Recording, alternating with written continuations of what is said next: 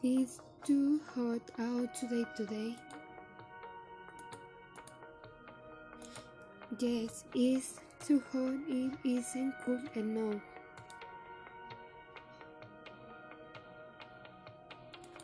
I think we should stay at home today. But what should we do at home? Watch television. Oh no, watching television is too boring. It isn't interesting and no.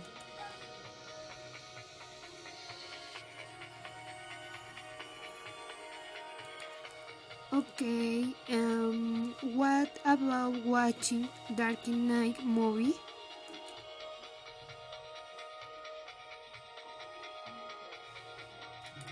I think we are too young. We are not old enough, and this movie is too scary for us.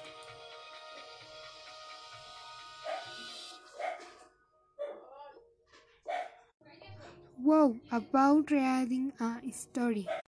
Oh yes, I totally agree. Let's read.